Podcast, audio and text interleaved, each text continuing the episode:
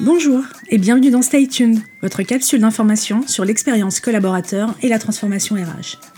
Stay Tuned, c'est le podcast qui vous permet d'être à jour des tendances, des buzzwords ou encore des nouveaux enjeux qui font l'actualité des ressources humaines. Je suis Séverine Loureiro, experte en expérience collaborateur, et je suis ravie d'être dans vos oreilles aujourd'hui pour ce cinquième épisode dans lequel je vais vous parler de la grande valeur que représente la parole de vos collaborateurs. Bref, je vais vous parler d'employee advocacy. Si vous n'avez pas encore écouté l'épisode consacré à la marque employeur, j'y insistais très fort sur la première qualité d'une marque employeur forte et qui engage, et cette première qualité, c'est l'authenticité. Si quand vous cherchez un hôtel, vous consultez des avis de clients sur TripAdvisor, en plus d'avoir jeté un œil au site de l'hôtel, ou si quand vous cherchez à acheter une cafetière, vous parcourez les avis d'acheteurs sur Amazon, alors vous comprenez très bien qu'un candidat qui s'interroge à postuler ou à prendre le poste que vous lui proposez s'enquiert d'avis de collaborateurs. Selon une étude Nielsen, 78% des internautes font davantage confiance aux avis de leur père qu'à la parole de la marque. Or, dans cette ère de la recommandation sociale que nous vivons, il n'y a pas que les avis sur la dernière machine Nespresso qui intéressent. À vrai dire, tout s'évalue et se partage, même l'ambiance de votre entreprise ou les capacités d'un DG. Sur ce dernier point, ce n'est pas de la fiction, je fais référence à Glassdoor et à sa note de confiance au DG. L'employé advocacy est issu du même raisonnement que celui ayant conduit le marketing à l'influence marketing, c'est-à-dire l'idée d'avoir des ambassadeurs qui parlent du produit ou de l'entreprise.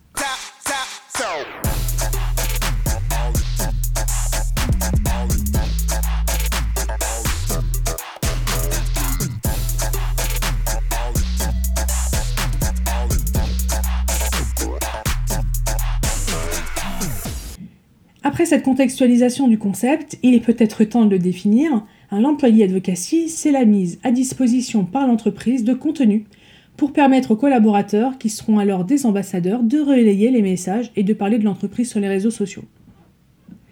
Les objectifs d'un tel programme sont nombreux.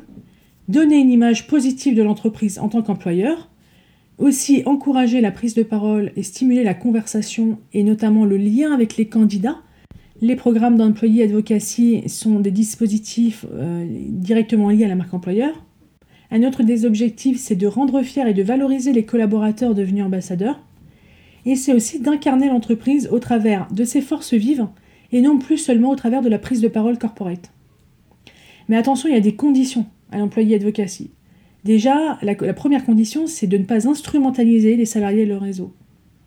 C'est aussi de leur faire confiance j'ai envie de vous dire que si tout se passe bien chez vous, il n'y a pas de raison d'avoir peur de ce que vont communiquer vos collaborateurs.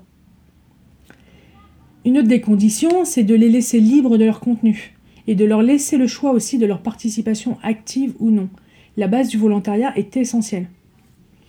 Et enfin, je dis enfin, mais ce n'est pas une liste exhaustive évidemment, mais enfin, leur donner les moyens de relayer les messages que vous souhaitez pousser.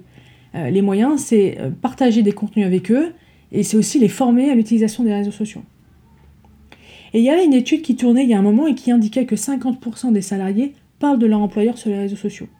Alors ne vous leurrez pas, vos collaborateurs n'ont pas attendu votre autorisation, ni même vos encouragements pour parler de vous. Le tout est de réunir les conditions pour leur donner envie de parler de vous en positif. C'est pourquoi la condition numéro 1 à la mise en place d'un programme d'ambassadeur, c'est l'expérience collaborateur qu'ils sont en train de vivre en interne et qui doit être au top il faut que cette expérience collaborateur soit complètement optimisée et fluide pour que les salariés aient envie de donner une image positive de l'entreprise.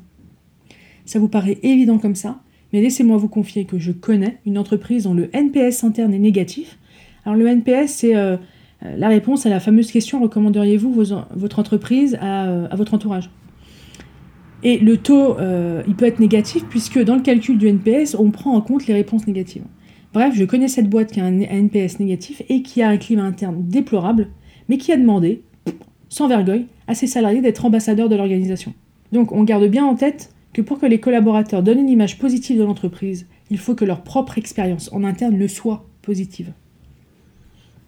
Si vous réunissez ces conditions, il y a de nombreux avantages à mettre en place un programme d'employé advocacy. La crédibilité déjà. Les messages des collaborateurs, ils sont perçus comme plus authentiques que le message corporate par les candidats. La visibilité aussi.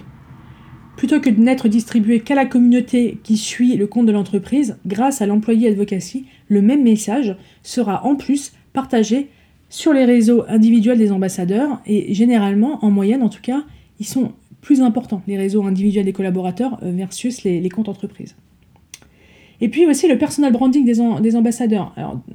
De la même façon, je ne suis pas sur une liste exhaustive, mais j'ai quand même voulu vous mettre ce point parce que souvent on entend mais comment je peux convaincre mes collaborateurs de devenir des ambassadeurs? Alors déjà, j'ai envie de vous dire que si en interne ils se sentent valorisés, reconnus, estimés, euh, ils auront envie euh, d'en parler en fait, euh, spontanément. Il n'y a pas besoin de déployer de gros arguments pour les convaincre. Mais bon, il y a un argument qui peut, fonctionner, c'est le personal branding. Parce que la, la démarche, ça va leur permettre de développer leur propre visibilité. Et ça peut même leur permettre de développer leur propre expertise s'ils savent correctement choisir les contenus qu'on va leur proposer en faisant preuve d'une stratégie cohérente de personal branding. On peut les former à ça aussi. Et puis aussi, ça va les aider à enrichir leur propre réseau et puis aussi à acquérir une reconnaissance en interne et sur les réseaux sociaux.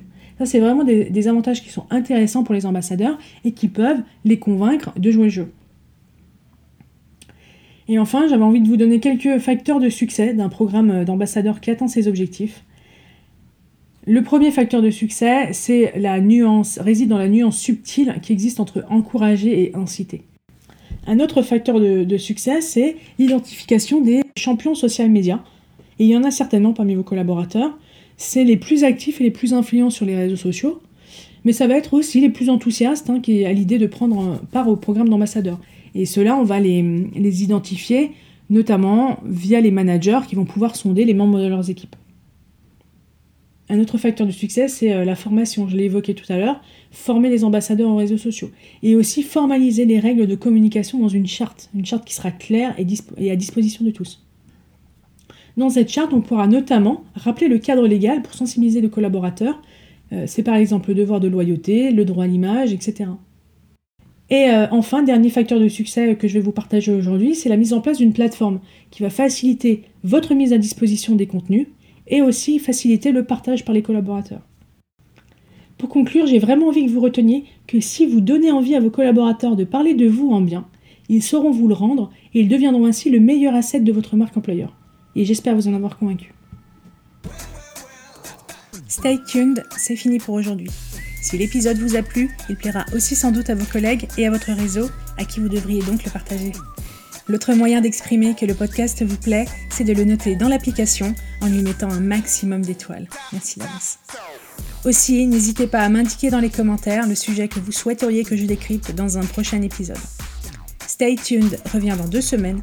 D'ici là, restez à jour en suivant la presse review tous les vendredis sur mon compte LinkedIn ou sur mon site pointdecontact.fr. À bientôt. show.